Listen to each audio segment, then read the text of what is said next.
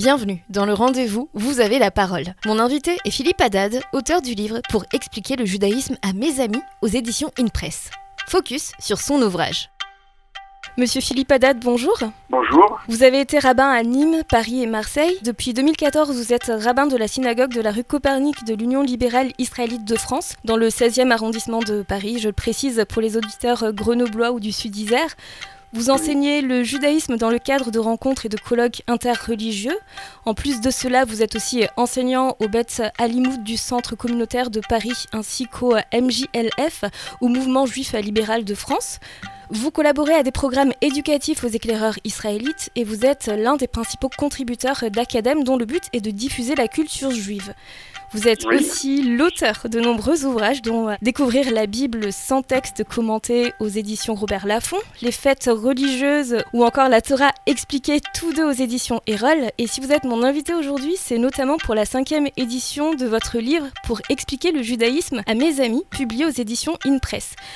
J'ai lu le livre, mais après ma longue introduction euh, pour vous présenter, je vous donne la parole. Est-ce que vous pouvez nous parler de votre ouvrage pour euh, expliquer le judaïsme à mes amis?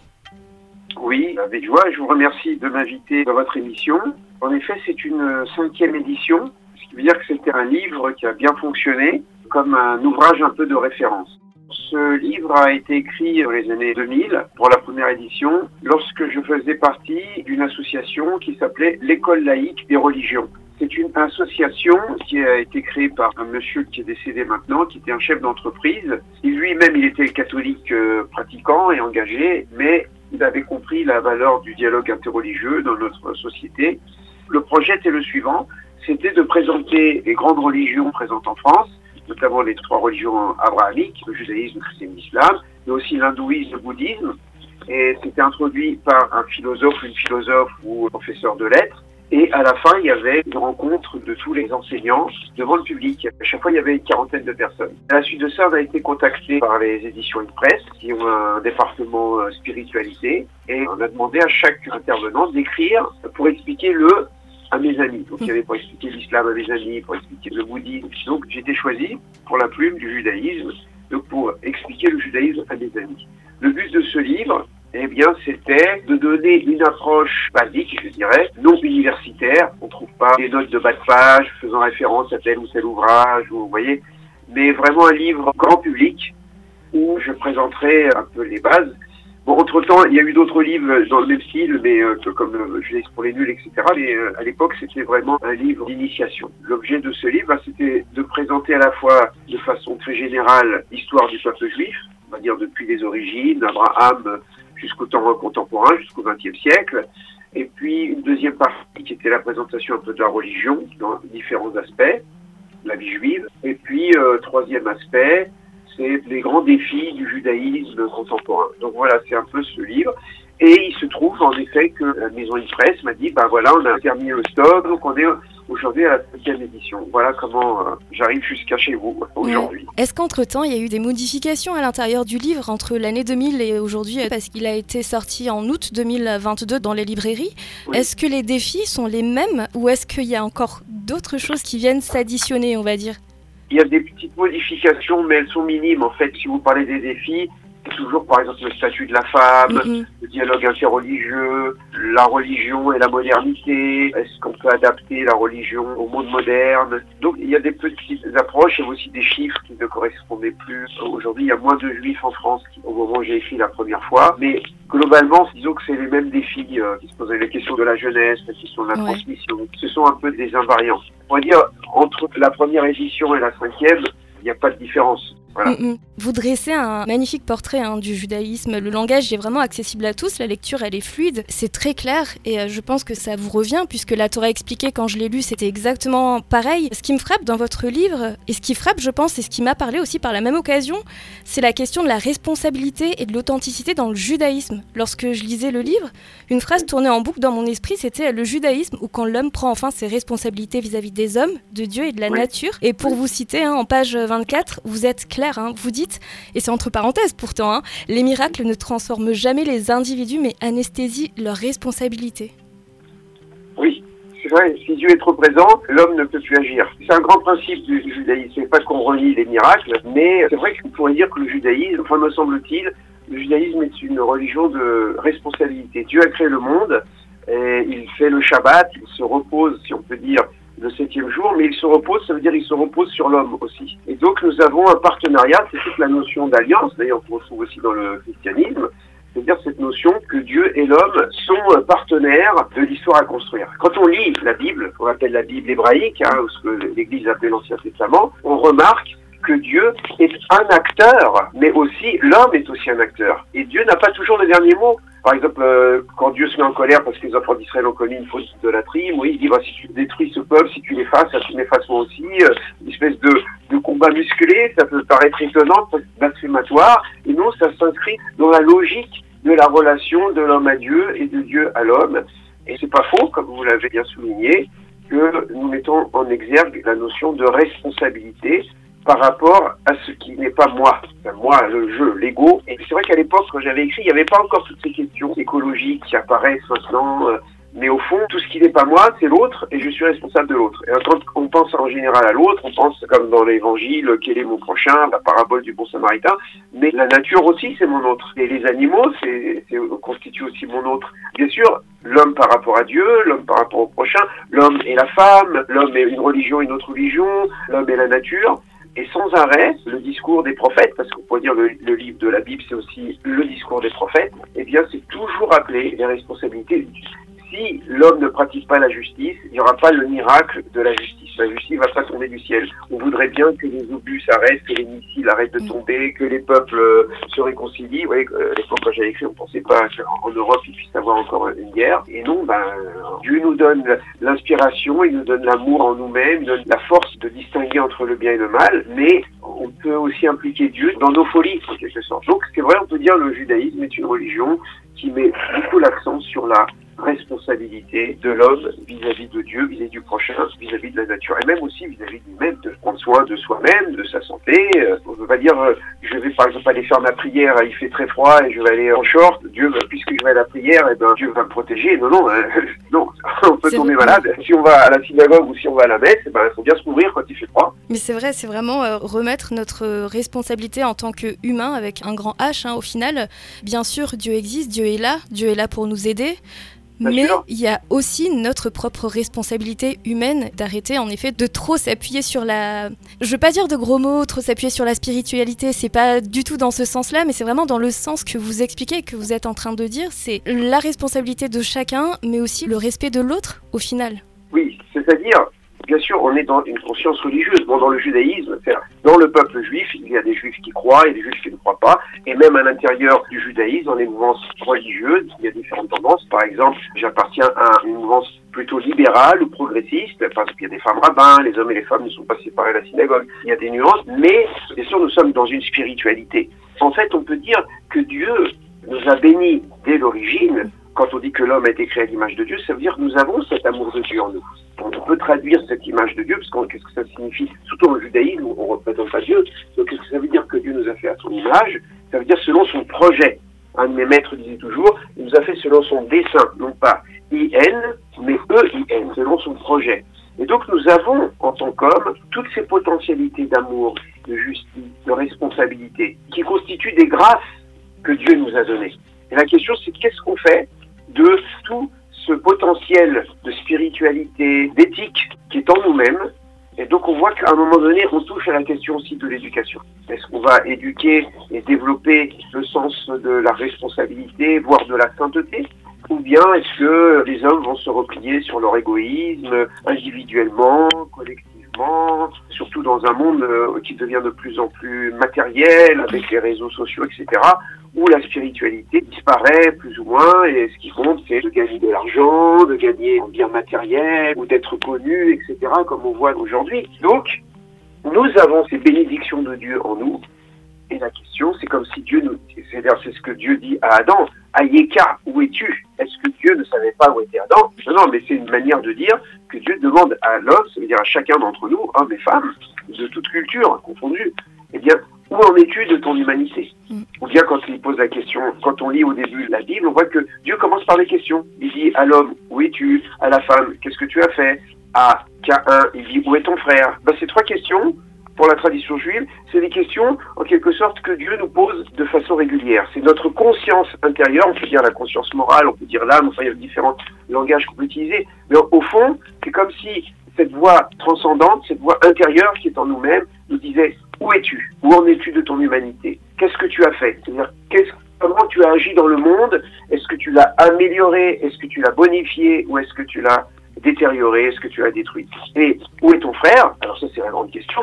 C'est-à-dire on ne vit pas seul, on mm. vit aussi avec son frère. Donc on voit que ces trois questions que Dieu pose à l'origine dans le texte biblique, c'est en fait les questions récurrentes pour tout être humain. Pas besoin d'être juif ou chrétien, c'est une question qui concerne toutes les cultures, qu'on soit athée, qu'on soit religieux, même un athée. On se pose la question, bah, qu'est-ce que tu as fait de ton humanité? Qu'est-ce que tu as fait par rapport à ton prochain?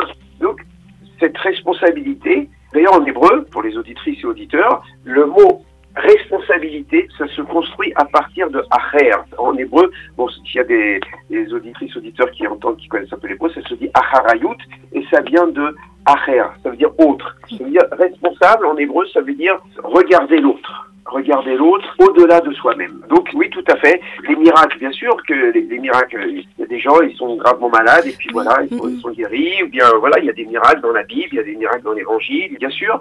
Mais on voit que l'histoire, c'est surtout un appel à la responsabilité des hommes de construire un monde toujours meilleur. Bien sûr, dans une conscience religieuse, comme disent les prophètes, eh ben, c'est pour la gloire de Dieu. Mais bien sûr, il faut arriver à cette conception, à cette volonté aussi d'agir pour la gloire de Dieu. Oui, je suis d'accord avec vous. Et ce n'est pas mettre sa paresse sur Dieu en espérant un miracle. C'est en fait ça. C'est vraiment le fait d'agir, de mettre notre foi ou de mettre sa foi en action. Et c'est vrai qu'il y a cette question de la conscience. C'est juste la question de se remettre en question au final, se décentrer de soi pour voir l'autre, pour voir le monde dans lequel on vit.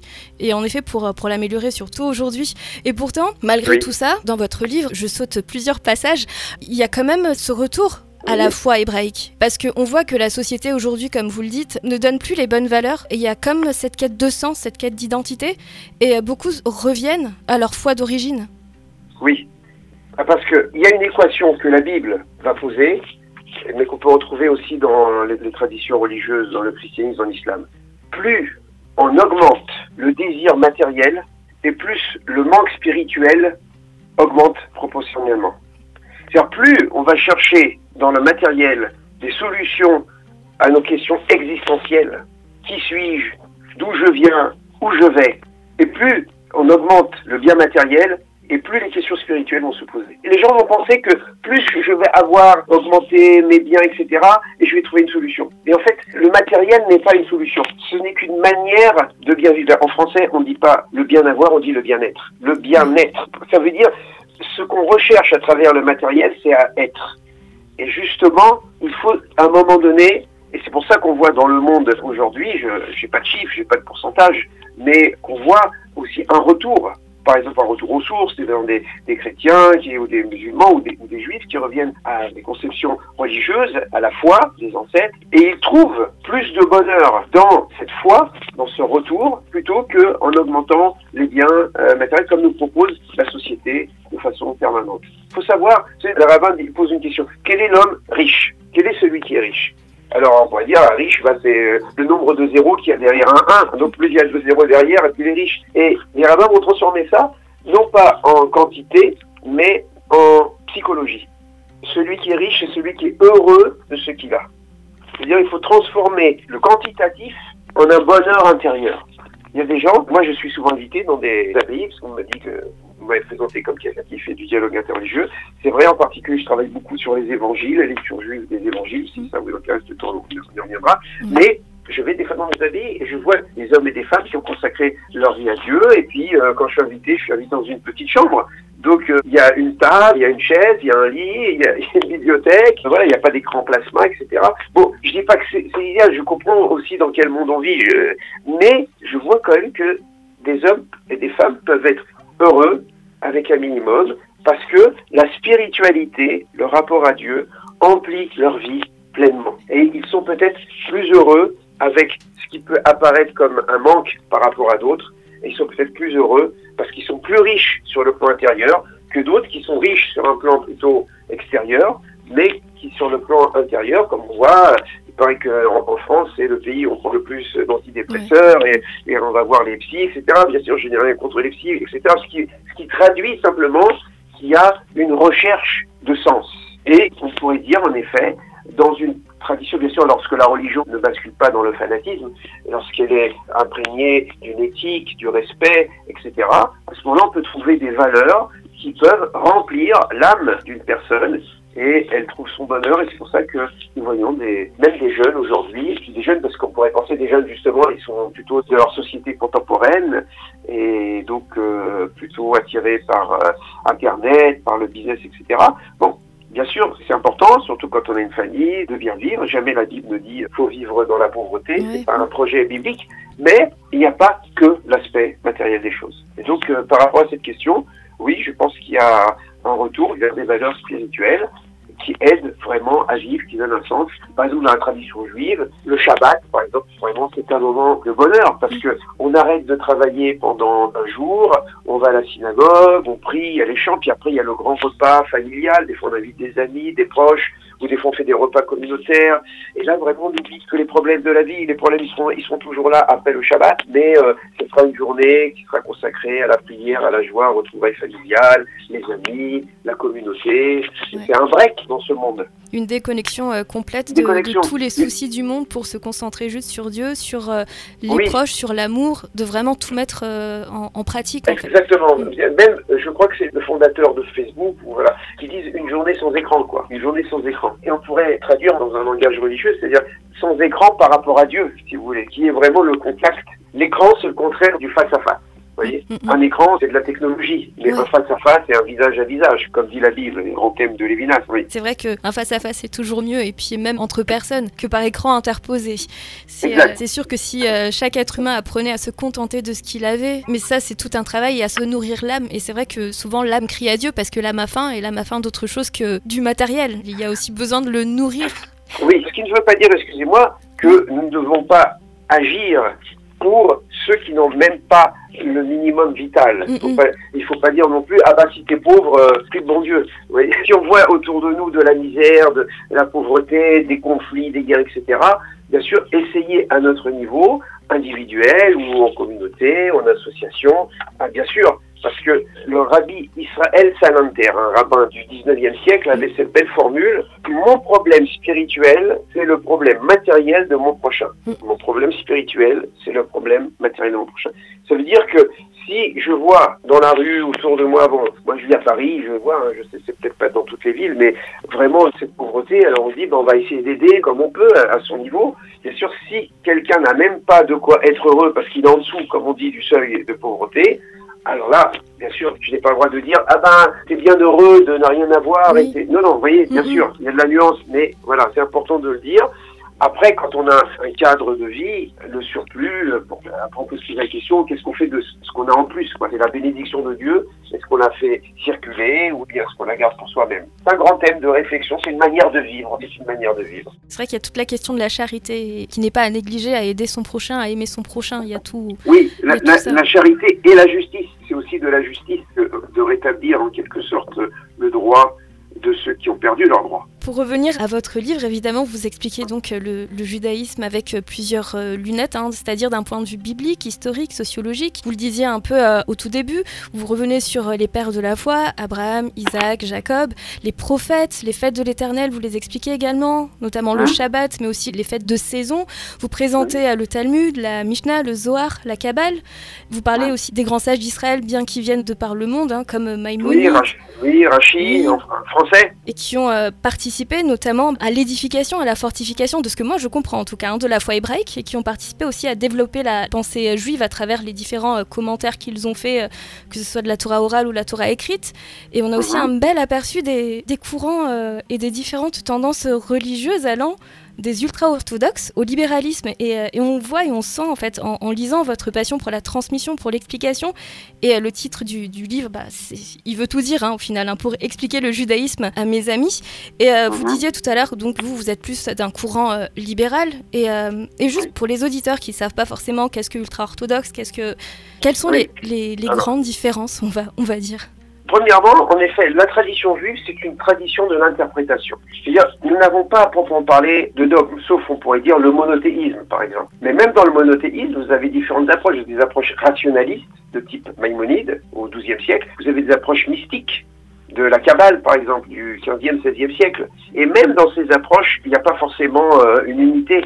Donc le judaïsme, c'est vrai, c'est une tradition de l'interprétation. Et comme l'interprétation est libre, alors déjà on voit ça dans le Talmud et au cours des siècles, donc on voit qu'il n'y a jamais une unité de pensée, et au contraire, on aime bien la discussion en disant un il pense comme ceci, il y a même une blague, on dit quand il y a deux juifs, il y a trois opinions, vous voyez, pour dire que toujours une lecture éclatée et jamais concentrée vers une seule lecture, mais au contraire toujours une euh, lecture plurielle.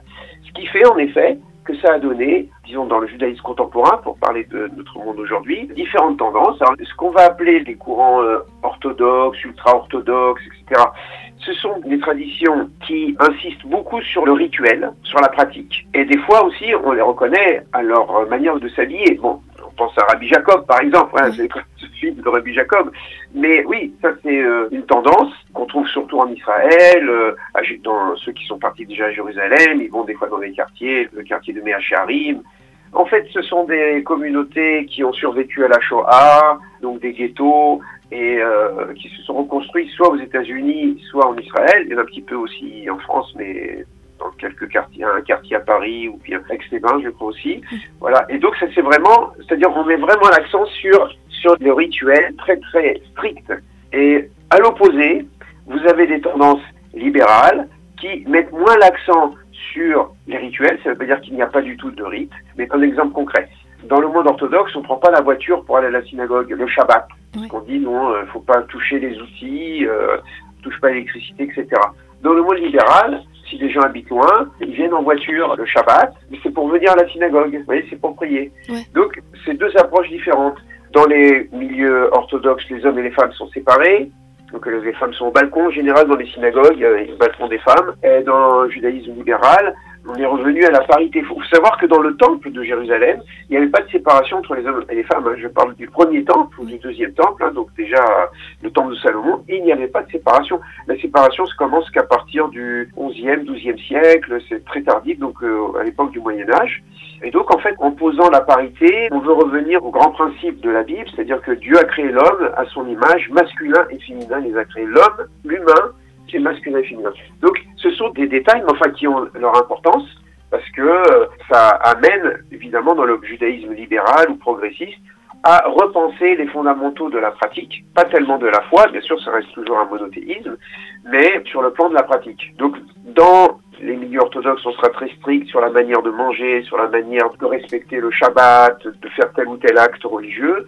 Dans les milieux libéraux, on sera plus souple, on s'adaptera davantage. En fait, le fond ne change pas, mais c'est la forme qui change. Voilà, on pourrait dire comme ça. On pourrait dire l'esprit reste le même, c'est surtout le principe d'un monothéisme éthique, mais avec différentes tendances d'interprétation, aussi bien en diaspora que aussi en Israël. Parce que si vous allez en Israël, par exemple, souvent on dit la kippa, le couvre-chef, est révélateur d'une tendance. Mais la kippa euh, noire, euh, épaisse, euh, chez les orthodoxes, une kippa qui est plutôt tricotée, dans le sionisme religieux, et même dans le sionisme religieux, vous avez aussi différentes tendances. Vous avez ceux qui ont une toute petite kippa, il y en a qui se couvrent pas la tête. Et donc vous avez en effet différentes tendances. Et le peuple juif n'a pas été construit par un individu, mais il y a trois pères et il y a quatre mères. Abraham, Isaac et Jacob, et Sarah, Rebecca, Rachel et Léa. Autrement dit, dès l'origine, il y a une pluralité de l'identité. C'est pour ça que quand Dieu se révèle à Moïse, dans l'Exode, il dit Je suis le Dieu d'Abraham, le Dieu d'Isaac, le Dieu de Jacob, parce qu'ils entendent aussi le Dieu d'Abraham et de Sarah, de Isaac et de Rebecca, de Jacob, de Rachel et Léa. Et donc c'est un Dieu, mais qui est perçu en quelque sorte de trois manières différentes. Parce que comme Abraham n'est pas Isaac, Isaac n'est pas Jacob, Jacob n'est pas Abraham, eh bien, il y a des perceptions de Dieu différentes, et Dieu est un, mais sa perception est plurielle. On pourrait dire, si par exemple un juif chrétien vont réciter le Notre Père, bien sûr, cette prière, elle est universelle, c'est une prière monothéiste, mais le chrétien ne va pas mettre peut-être dans notre Père la même chose que le juif va mettre dans notre Père. vous voyez En fonction de la théologie, des. des puis même toute la pensée, c'est vrai. Parce que vous disiez tout à l'heure que euh, vous faisiez une lecture juive des évangiles en lisant l'Ancien Testament, entre guillemets, c'est-à-dire le Tanar, au final, euh, qui, qui, est la Bible juive. Et c'est vrai que lorsqu'on s'intéresse et lorsqu'on va vraiment dans nos racines hébraïques de la foi, je parle en tant que chrétienne, c'est vrai que lorsqu'on lit ensuite le Nouveau Testament, on comprend certaines choses, ou on pense comprendre certaines choses, mais on voit en effet que même Jésus et ses disciples, on comprend qu'il était juif en fait. Et comme vous dites, le judaïsme c'est une pluralité. Après, ce sont plus ou moins des sectes en fonction de comment les gens les voient, comment on peut s'expliquer. Je veux pas non plus euh, offusquer, par exemple, s'il y a des juifs qui écoutent, je suis pas là non plus pour faire du prosélytisme ou autre. Mais c'est vrai qu'il euh, y a tout ce courant de pensée qui est absent des sociétés occidentales c'est-à-dire de nous-mêmes chrétiens qui ne comprenons pas forcément tout. Et c'est vrai que lorsqu'on lit à la lumière du Tanar, c'est complètement différent. Alors je ne sais pas si euh, vous, pouvez m'en parler. Oui, oui, je peux vous en parler. C'est-à-dire que moi, je me considère euh, comme euh, un enfant de Vatican II. cest bon, à Vatican II, j'étais vraiment en, coulotte courte, mais je me considère un peu comme un héritier de Vatican II. Vatican II, on va rappeler, un espace est entre 63 et 65. Pour remonter un petit peu avant, c'est entre autres, l'historien Jules Isaac qui a écrit les livres d'histoire, les Isaac et Mallet, que certains, certaines vont se rappeler de leur livre d'histoire. Et euh, Jules Isaac, qui avait perdu sa famille à Auschwitz, eh a été voir le pape Jean XXIII, on appelait le bon pape, et parce qu'il avait écrit deux livres qui s'appelaient Jésus, Israël et l'enseignement du mépris, il a posé la question à Jean XXIII, comment est-ce possible qu'en terre chrétienne, tu aimeras tes ennemis, etc. Comment est-ce possible qu'il y ait eu la Shoah? C'était une grande question et ça a ébranlé la foi et la conscience chrétienne. À la suite de ça, donc il y a eu le concile Vatican II, qui a été initié donc par euh, Jean XXIII. Ce concile, bien qu'il s'ouvrait sur toutes les religions, on voit très particulièrement le lien entre l'Église et le peuple juif, même si ça concernait aussi les autres religions. Mais d'ailleurs, j'ai appris, enfin j'ai appris euh, il n'y a, a, pas si longtemps que ça, que le judaïsme faisait partie de l'œcuménisme. C'est-à-dire, c'est pas considéré comme une religion extérieure, par exemple le christianisme et l'islam, le christianisme et le bouddhisme. Mhm. Non, le judaïsme est interne à la foi d'Israël, parce que Jésus était juif et parce que l'Église a refusé Marcion, Marcion qui c'était ce prêtre au début du deuxième siècle, qui voulait supprimer l'Ancien Testament et même des parties de l'Évangile et faire une rupture. Et il a été considéré comme hérétique parce que l'Église finalement a voulu garder l'ancien, enfin le Tanakh comme vous dites, ouais, exactement. Et euh, même euh, les protestants, pareil, au contraire, ils ont fait un retour encore plus vers le texte de la Bible. Et donc, à un moment donné, on m'a demandé, parce que j'enseignais le judaïsme, un rabbin, qu'est-ce qu'il enseigne? Le judaïsme J'étais à ce moment-là le rabbin euh, en Essonne, du côté de Orsay, les Ulysses. Et un jour, bon, comme j'enseignais, j'enseignais, puis qu'il y avait des bonnes relations avec le public, on dit eh, Qu'est-ce que vous auriez à dire euh, en tant que rabbin sur les évangiles? Oh là là, j'ai dit Qu'est-ce que vous voulez que je dise? Moi, j'enseigne la Bible, pas les évangiles. Et j'ai vu que le public était intéressé. J'ai dit Écoutez, on va peut-être commencer par les paraboles. Je vais relire les paraboles et euh, je vous dirai ce que j'en pense. Et puis paf, j'ai relu les j'avais lu comme ça, on survole les évangiles. ça m'avait pas tellement accroché à l'époque, surtout qu'il y avait des propos contre les juifs et euh, contre les, les, pharisiens, les rabbins. Donc ça m'avait, j'ai dit oula non, je peux pas rentrer dedans. Et finalement, je suis rentré quand même. Et après, je découvre que quand on lit vraiment avec la mémoire juive et en plus avec les textes du Talmud, du Midrash, etc., je dis, mais il y a des convergences entre l'enseignement de Jésus et puis ce que plus tard vont dire les rabbins. Je dis plus tard parce que les évangiles ont été écrits avant la Mishnah et la Gemara. Les, mm. évangiles, on va dire, euh, premier siècle, et puis euh, la Mishnah, c'est au début du troisième, et le Talmud, ça a été clôturé vers le sixième siècle. Et j'ai trouvé des points de convergence. J'ai dit, oh là, mais alors, Jésus, mais c'est un rabbin, c'est un rabbi. D'abord, il enseigne, et donc, il, par exemple, quoi, le sermon sur la montagne, donc ça m'a amené à écrire des livres, par exemple, le sermon sur la montagne, quand Jésus euh, enseignait, et au fond, il reprend, par exemple, dans le texte, il est dit, tu n'assassineras pas, l'otirtsar en hébreu, dans les dix paroles, Exode 20, et Jésus dit, euh, attendez, on ne tue pas seulement avec des armes, on peut tuer avec des paroles. C'est-à-dire, si j'insulte quelqu'un, eh bien, je peux le tuer. Mais c'est exactement ce qui arrive dans les réseaux sociaux aujourd'hui. On tue des gens et donc, Jésus, en fait, à aucun moment, il ne remet en cause la loi. D'ailleurs, il dit lui-même, je suis pas venu pour abolir la Torah, parce qu'on dit à chaque fois la loi, la loi, mais c'est quoi la loi? C'est la Torah. En plus, il parlait pas en grec, il n'a pas dit iota, il a dit yod. Donc, d'abord, j'ai dit, il faut retraduire tous les enseignements de Jésus en hébreu.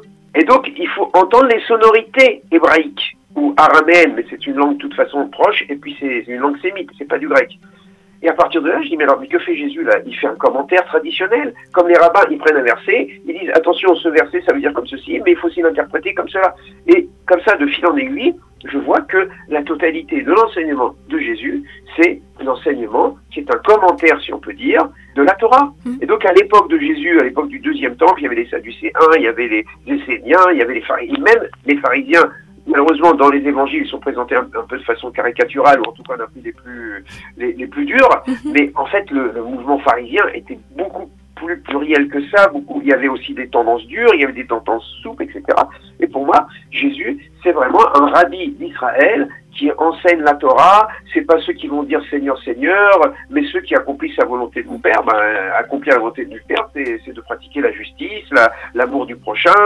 C'est pas attendre les miracles, justement. Et donc, pour moi, Jésus, c'est devenu un rabbi dont l'enseignement même euh, me parle, même dans mon, dans mon judaïsme. Je suis pas devenu chrétien au sens où je ne prie pas Jésus, mais je suis proche, si vous voulez, de l'enseignement de Jésus, parce que c'est une interprétation qui est une grande exigence morale et euh, qui, en tant que juif, peut aussi m'aider dans mon cheminement spirituel pour aller vers le Père, si vous voulez, pour accomplir la volonté du Père, la volonté de Dieu. Ouais. C'est vrai qu'avoir votre point de vue en tant que juif, justement, c'est tellement intéressant parce que, comme vous le dites, Jésus est juif, ses disciples étaient juifs euh, également, et tout ce qui en découle, euh, à l'époque, il n'y avait pas le Nouveau Testament, il ne se référait pas à ça. Et donc, euh... Non, d'ailleurs, quand on dit que Jésus allait dans les synagogues pour enseigner, il enseignait quoi? Bien sûr qu'il enseignait la Torah. Il prenait des rouleaux. C'est à l'époque, il y avait pas encore, le Tanakh n'était pas encore canonisé. Il sera un siècle plus tard, après la destruction du deuxième temple. Donc, dans les synagogues, il y avait des rouleaux. Il y avait le rouleau d'Ésaïe, il y avait le rouleau de Moïse, il y avait les psaumes, etc.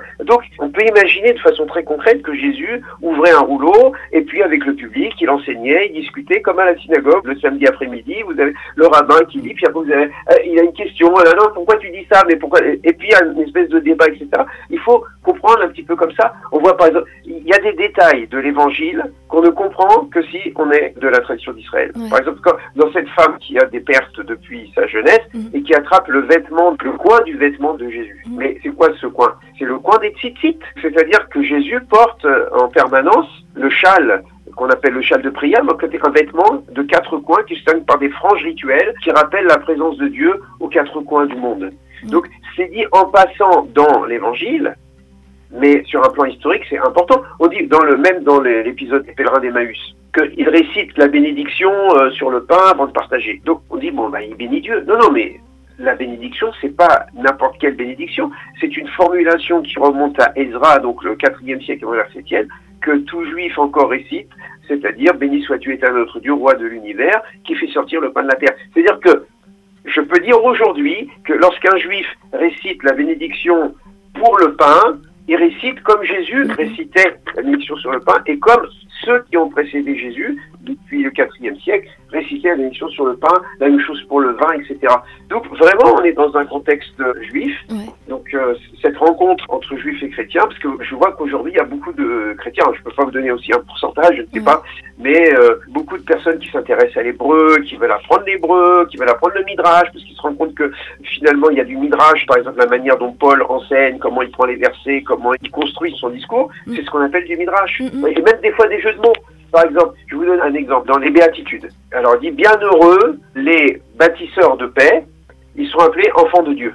Bon, très bien. Alors après, je ne sais pas comment on dit en grec, mais alors si on l'entend en hébreu, alors là c'est un jeu de mots évident parce que pour dire des bâtisseurs, on dit des bonimes. Et pour dire des enfants, on dit des banimes. Donc ça veut dire heureux les bonimes de la paix, heureux les bâtisseurs de la paix, parce qu'ils sont appelés les Vous voyez mm, mm. Jésus fait un jeu de mots ici qui n'est audible qu'en hébreu. Mais il y en a des dizaines comme ça. Mais il faut passer par l'hébreu. Donc à partir de là, on voit en effet Jésus, ben, c'est un rabbi d'Israël. Hein, même je dirais d'un point de vue de la théologie chrétienne, Dieu a choisi la matrice d'Israël pour que le Fils naisse. il n'était pas romain, il n'était pas samaritain, il n'était pas babylonien, il n'était pas euh, phénicien, il était juif.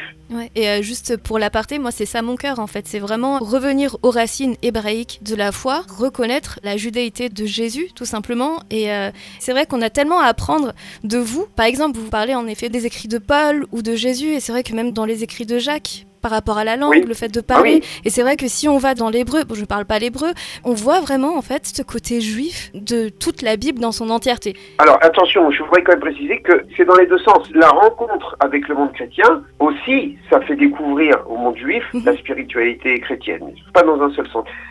Jésus, pendant longtemps, pour des raisons historiques et des raisons euh, théologiques et politiques aussi, bon, Jésus a été la pierre d'achoppement. Mais aujourd'hui, en tout cas depuis Vatican II, même si ça concerne que l'Église catholique, les confédérations du monde protestant, avec l'orthodoxie, bon, ben, ça dépend euh, où on se trouve. Et ben, les orthodoxes de France aussi sont engagés dans ce dialogue. Jésus n'est plus une pierre d'achoppement. Aujourd'hui, en Israël, il y a des chercheurs, même des rabbins, qui travaillent sur les évangiles, euh, à l'université hébraïque de Jérusalem, à Bar-Ilan, enfin, les, comme on dirait, les grandes universités israéliennes, où aujourd'hui des travaux à la fois sur un plan théologique et sur un plan historique sont développés. Et Jésus n'est plus une pierre d'achoppement, mais au contraire, c'est un pont entre le monde juif et le monde chrétien. Mm. Bien sûr, il faut aussi respecter les spiritualités, Oui, euh, bien ça. sûr, la, la foi, la foi chrétienne, évidemment, euh, je respecte, bien sûr, Noël, Nouvel An, mais Qu'est-ce que c'est que le Nouvel An si ce n'est la circoncision, c'est-à-dire huit jours après la naissance, après Noël? Donc, euh, en effet, par la découverte des racines, on trouve justement un moyen, en, en tout cas entre juifs et chrétiens, on peut espérer aussi euh, entre juifs et musulmans euh, que ce travail un jour se fera, eh bien, c'est de cheminer euh, ensemble euh, vers Dieu, la gloire de Dieu, dans nos différences, mais au fond, c'est ce que Dieu veut, c'est que nous soyons différents et que nous soyons capables de fraterniser. Si on était tous identiques et tous pareils, ça serait un jeu de miroir. C'est tout le sens de l'épisode de la tour de Babel. Les hommes parlaient la même langue, les mêmes propos, et je sais pas, ils étaient habillés pareil, ils chantaient pareil, et Dieu a dit non, non, il faut qu'il y ait de la différence. Pour construire une fraternité, il faut qu'il y ait A différent de B, parce que si A égale B, alors ou B égale A, alors pourquoi A, pourquoi B? Il faut que A soit différent de B. C'est à ce moment-là que se pose la question de la fraternité, qui est le grand thème, le premier thème de la Bible, c'est-à-dire Cain et Abel. Voilà, est-ce qu'on est capable d'être frère ou non? Et comme je vous ai dit tout à l'heure que frère, c'est aussi la notion de responsabilité, donc on revient à la question de la responsabilité. Comment nous sommes responsables les uns des autres, et en particulier juifs et chrétiens, chrétiens et juifs dans notre monde contemporain.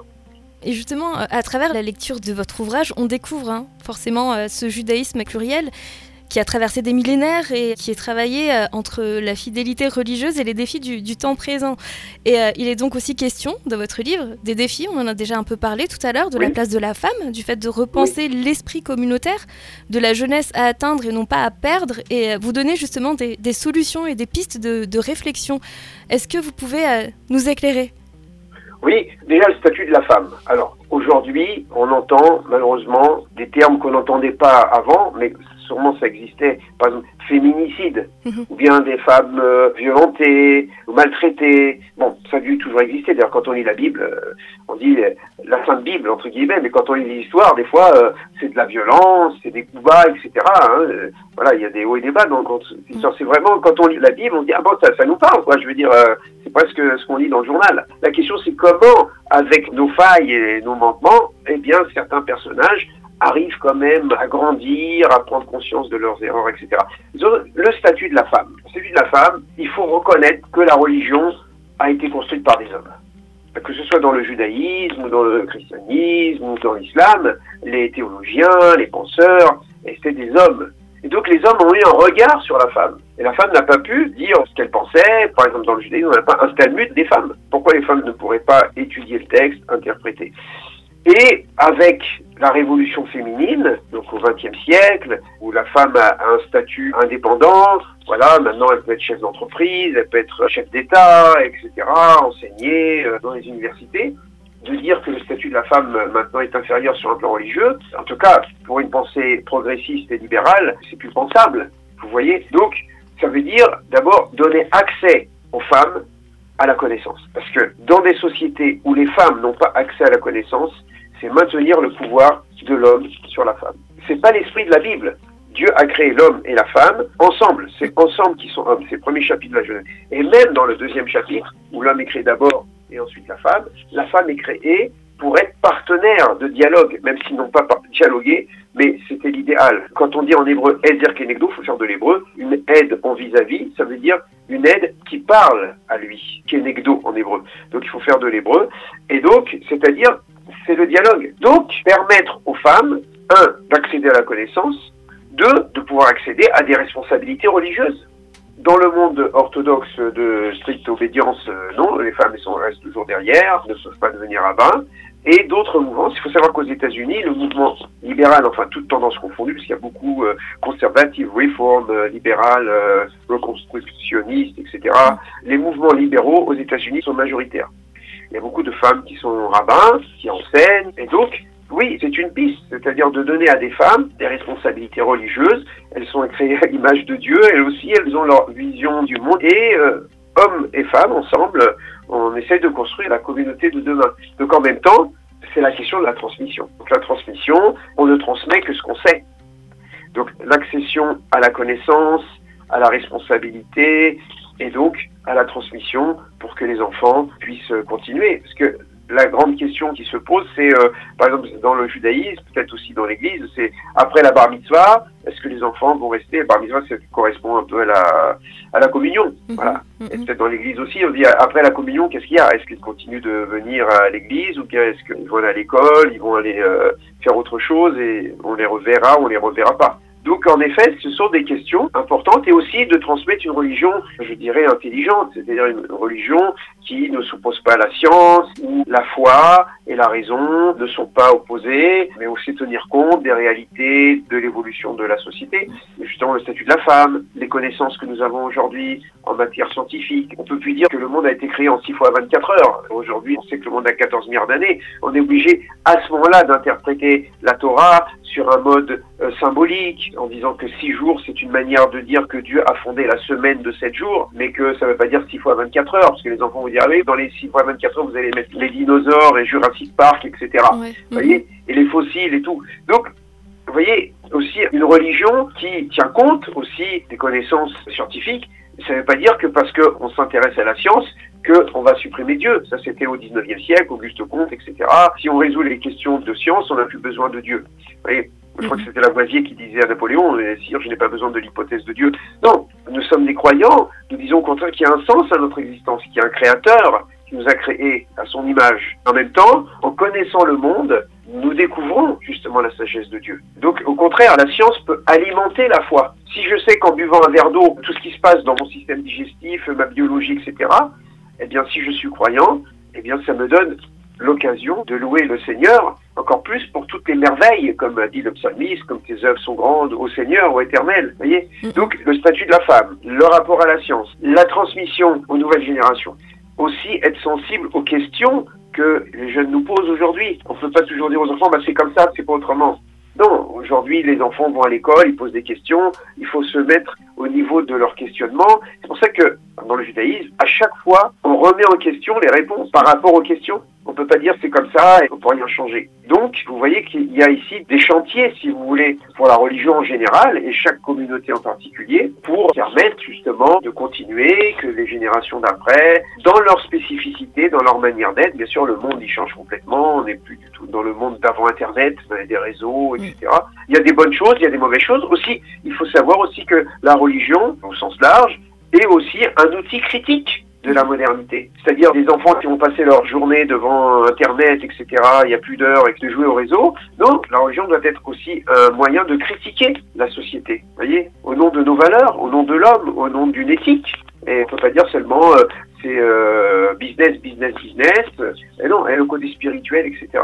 Ouais. Donc je crois que tout ça, ce sont des chantiers, ce sont des réflexions qu'on peut avoir dans chaque communauté et qu'on peut avoir aussi ensemble, par exemple lorsqu'il y a des colloques euh, interreligieux sur tel ou tel thème, et de produire de la pensée. Voilà. Que la religion doit aussi... Alors, c'est très délicat, parce que par exemple en France, avec la laïcité, etc., mais on peut très bien produire une pensée qui soit une pensée de type philosophique, même si elle se fonde sur des textes qui ne sont pas philosophiques, puisque ce sont des textes reconnus, en tout cas pour nous, comme des textes révélés ou la parole de Dieu. Mais si on élabore une pensée sur le monde, sur l'homme, sur la nature, l'écologie, l'écosystème, etc., à partir de nos textes, et qu'on rend intelligible au-delà des frontières religieuses, on peut, à notre niveau, faire progresser, à notre sens, la société vers un mieux-être. Mm, mm. c'est vraiment le travail en commun. Oui, c'est aussi un travail. Mm. Oui, quand nous on est invité dans des colloques, soit sur des questions d'actualité, ou des débats internes entre juifs et chrétiens, comme on l'a dit tout à l'heure. Ce que vous me disiez un peu plus tôt, ça me rappelle euh, lorsque j'étais en train de lire justement concernant les grands sages d'Israël, sur le fait de ne pas s'arrêter, mais continuer en fait tout ce travail de réflexion aussi pour, non pas forcément pour s'adapter, mais pour pouvoir répondre aux questions que les jeunes peuvent se poser et qui ont souvent été des sujets tabous et pourtant qu'il faut mettre sur la table, entre guillemets, parce que comme vous le dites dans le livre, souvent on a les réponses, mais on les donne pas. Je vous paraphrase vraiment, hein. Euh, je sais plus c'était à quelle page, mais euh, souvent on a la réponse, malheureusement on la donne pas, alors que comme vous disiez, si on n'a pas de connaissances, on peut pas avancer et on va forcément s'égarer. C'est-à-dire que la question du temps m'oblige à repenser la réponse que j'ai. Vous voyez? C'est-à-dire, en tant que croyant, je vais dire, la réponse est dans la parole révélée, est dans la Bible. ok? Mais le monde change. Oui. Donc les questions changent. Par exemple, Maïmonide, si je prends un grand maître comme Maïmonide, la question de l'époque, c'était Aristote, c'était la philosophie, c'était la scolastique, donc il fallait répondre à Aristote. Mais après est venu, par exemple, le temps de la psychologie. Donc la question, c'est l'homme, c'est son inconscient, c'est la question, euh, je sais pas moi, de freudienne ou lacanienne, etc. Aujourd'hui, la question, c'est la postmodernité, c'est-à-dire la technologie, le transhumanisme. Donc, on a une réponse, mais cette réponse, il faut l'adapter à la question du temps. Donc, ce qui oblige sans arrêt les maîtres, les traditions, à repenser le texte et le redire dans la question qui est posée aujourd'hui par les nouvelle génération, par un nouveau monde, etc. Comment on va repenser l'histoire d'Abraham, de Sarah, je ne sais pas moi, Adam et Ève, le roi David, avec des questions d'actualité. Et donc, ce travail, par exemple, un rabbin, il essaye, euh, dans nos communautés, on essaye d'entendre des questions d'aujourd'hui et on essaye de travailler le texte pour essayer de trouver des réponses. Des fois, on peut utiliser, vous m'avez cité aussi comme euh, aumônier des scouts israélites de France, éclaireuses, éclaireurs israélites de France.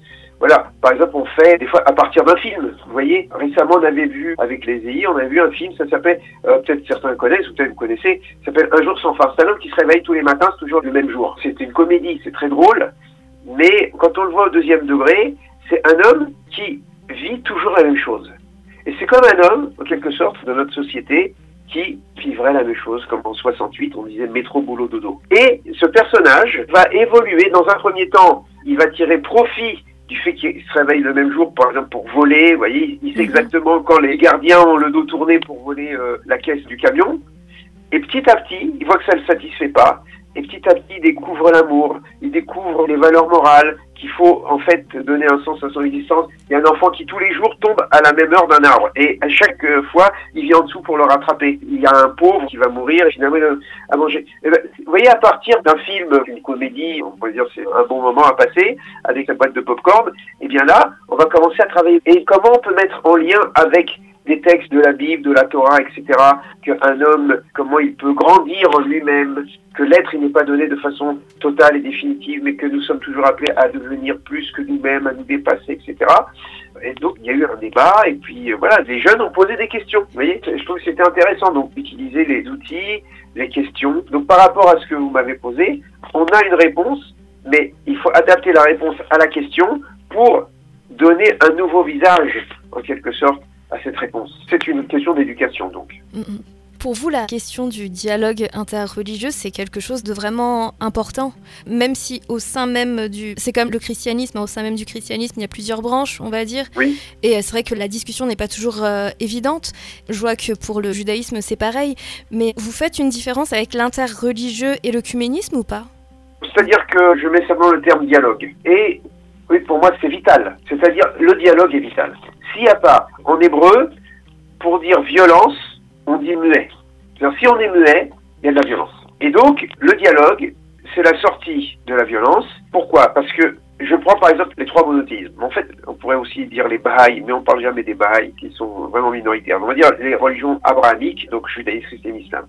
La question de nos traditions abrahamiques, c'est la question de la vérité. Parce que le judaïsme va dire j'ai la vérité, le chrétien va dire j'ai la vérité, et le musulman va dire j'ai la vérité. Mm. Chacun va revendiquer la vérité, et même des fois, les théologies se sont construites sur la négation de l'autre, en disant bah non, il n'a pas compris, et nous on a la vérité, et puis le troisième qui vient de non, le dernier prophète, c'est le sceau du prophétisme, etc.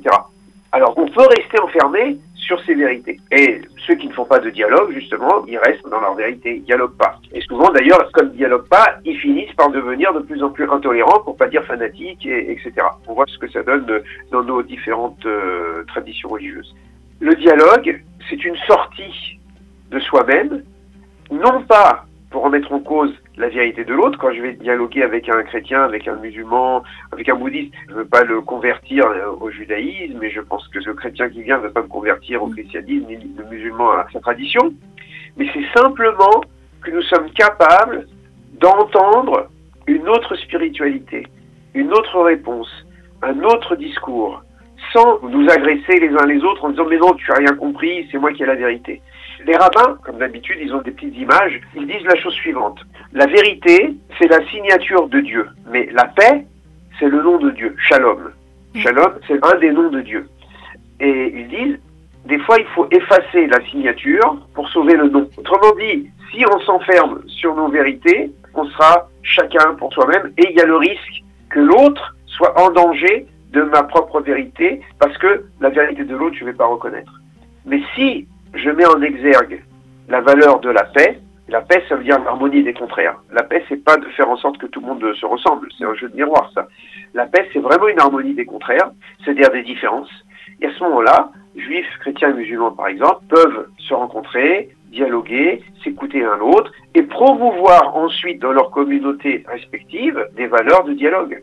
Donc pour moi, le dialogue interreligieux est même un élément fondateur de la paix, la paix civile et pour moi la paix dans le monde. Parce qu'aujourd'hui on voit à quel point la religion prend un pouvoir politique important et donc, pour moi, le dialogue interreligieux, c'est un facteur important d'une paix entre les communautés, donc une paix mondiale. Mhm. C'est pas une petite chose. Et donc, euh, oui, chacun ensuite à son niveau. Moi, je ne suis pas ministre, je travaille pas à l'ONU, etc. Mais là où on peut euh, travailler, autour de soi, ben on essaye de le faire. Ça m'est arrivé des fois d'aller dans des quartiers, hein, un peu sensibles, etc., présenter le judaïsme. il y a aussi d'autres rabbins, chacun est un peu spécialisé. Il y a le rabbin Michel Sarfati qui est vraiment remarquable, qui est dans l'Essonne et qui est engagé dans le dialogue judéo-musulman. Alors lui, il va carrément dans les cités chaudes. Hein. Alors il a vraiment une tête de rabbin, si on peut dire, parce qu'il a sa kippa, il a des franges rituelles, etc. Avec un car sur lequel est marqué amitié judéo-musulmane il va dans ce qu'on appelle les quartiers chauds et il discute avec les jeunes, mais c'est extraordinaire. Il dit mais qu'est-ce que vous avez contre le judaïsme. On va parler ensemble, etc. Et après, ils échangent le café, le thé, etc. Enfin, je veux dire, il y a des choses qui se passent. Je dis pas qu'il n'y a pas des intolérants partout, des rabbins obtus, des imams obtus et des prêtres obtus. Ça, évidemment, ça existe, on va pas le cacher. Mais quand même, le fait d'aller vers l'autre, ceux qui sont indécis ou ceux qui ne savent pas, parce que souvent c'est l'ignorance qui est la cause des grands conflits. On ne connaît pas l'autre. Alors à ce moment-là, comme on ne connaît pas, on se méfie. C'est un atavisme de l'être humain, peut-être même des êtres vivants en général.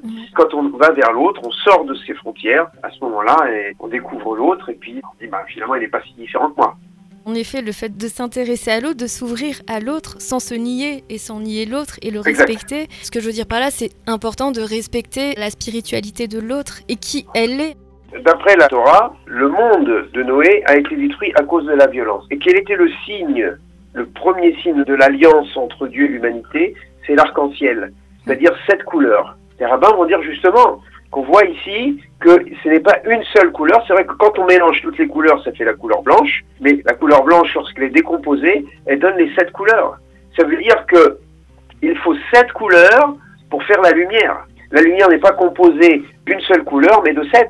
Donc, sur un plan symbolique, ou le signe que Dieu veut donner à l'humanité, en disant, hé, les enfants, je vous ai créés différents, alors euh, il y a celui qui est couleur jaune, celui qui est violet, celui qui est rouge, celui qui est vert. Il faut trouver votre équilibre, vous voyez Et en même temps une symbolique parce que l'arc-en-ciel c'est un arc. Un arc c'est pour lancer des flèches. Donc ça veut dire si vous n'êtes pas capable d'harmoniser vos couleurs, vos vérités, vérités religieuses euh, ou politiques ou je ne sais pas, eh ben vous allez sortir l'arc. Si vous sortez l'arc, ben voilà ce qui se passe dans le monde, euh, on s'envoie des missiles. Mhm. Donc c'est vraiment un texte d'une grande puissance et d'une grande actualité. Le signe de Dieu. La première fois, la Bible utilise le mot alliance, ce qui n'est pas mentionné, par exemple, que Dieu a fait alliance avec Adam ou avec Abel, mais il marquait qu'il a fait alliance avec l'humanité. Et je n'enverrai plus le déluge, et voilà le signe dans le ciel, et c'est un arc. Donc un arc pour jeter des flèches, ou au contraire, comme on se dit, mettre la fleur au bout du fusil, et une fleur à sept pétales avec sept couleurs différentes. Mm, c'est beau. voilà, mais c'est dans le texte, oui. Ouais, ouais, ouais. Ça me rappelle justement votre définition de l'alliance aussi que vous donnez dans le livre hein, pour expliquer le judaïsme à mes amis. Ça permet aussi d'avoir un regard complètement différent sur cette notion-là d'alliance. Un partenariat, oui. Alliance, c'est vraiment une notion très très importante. C'est-à-dire, qu'est-ce que c'est dans une conception religieuse qu'un Dieu tout-puissant, le Dieu, c'est pas plusieurs dieux, c'est pas mhm. comme dans les polythéismes, c'est-à-dire le Dieu qui a créé le ciel et la terre va faire donc cet univers dont on sait aujourd'hui euh, qu'il est infini quand on regarde des films comme ça, et on se dit sur une petite planète, toute petite, petite du système solaire qui n'est qu'un grain de sable dans les galaxies, on dit même des multivers aujourd'hui, pas des univers mais des multivers, et que ce Dieu-là a fait alliance avec l'homme, un partenariat. Il dit voilà, on va bosser ensemble pour construire ton humanité, et moi je te donne la bénédiction, je te donne l'intelligence, je te donne toutes mes grâces, et je te demande de choisir la vie, de choisir le bien, parce que je place devant toi la vie et la mort, etc. Et oui, cette notion d'alliance, on revient encore à cette notion de partenariat, donc de responsabilité devant Dieu. On est partenaire, partenaire de Dieu. Et même on voit ça dans les évangiles. Je veux dire, quand Jésus dit euh, et si vous pardonnez pas à votre prochain, ben Dieu ne va pas vous pardonner. Mm. C'est-à-dire, euh, vous êtes responsable. Comment vous voulez que Dieu vous pardonne? Si euh, vous-même vous dites ah, moi je ne peux pas parler avec lui Comment tu peux parler avec lui? Comment tu veux que Dieu te pardonne et Dieu aussi va dire je ne peux pas parler avec toi. Je te pardonne pas. Donc, combien, même dans l'Évangile, sans arrêt, on est appelé à cette responsabilité, en tout cas tel que j'entends les enseignements de Jésus, c'est vraiment un appel, comme dans la parabole du bon samaritain, etc., qui prend en charge, il dit, moi, je vais m'occuper de, je sais pas qui c'est, c'est un migrant qui est tombé, euh, voilà, ben, je vais, je vais l'aider, voilà. En tout cas, merci beaucoup, hein, monsieur euh, Philippe si, euh, si, vous, euh, qui êtes en train de nous écouter, vous êtes curieux, si vous posez des questions hein, sur les racines hébraïques de notre foi, ou même si ça vous a intéressé, n'hésitez vraiment pas à lire le livre pour expliquer le judaïsme à mes amis. C'est disponible dans toutes les librairies, n'est-ce pas? Oui, oui, ben, j'espère, voilà. Oui, il y a un bon diffuseur aux éditions Une Presse. Ben, je, vous, je, vous, remercie de m'avoir invité. Bah, merci à vous vraiment pour ce temps que vous m'avez accordé, et puis j'espère à très vite hein, sur l'antenne de Phare FM. Avec joie, si vous bah oui. Merci. Merci beaucoup. Au revoir. Ce rendez-vous est disponible en podcast sur farfm.com. C'était Philippe Haddad, auteur du livre Pour expliquer le judaïsme à mes amis aux éditions InPress. C'était Wendy Pépin. À bientôt.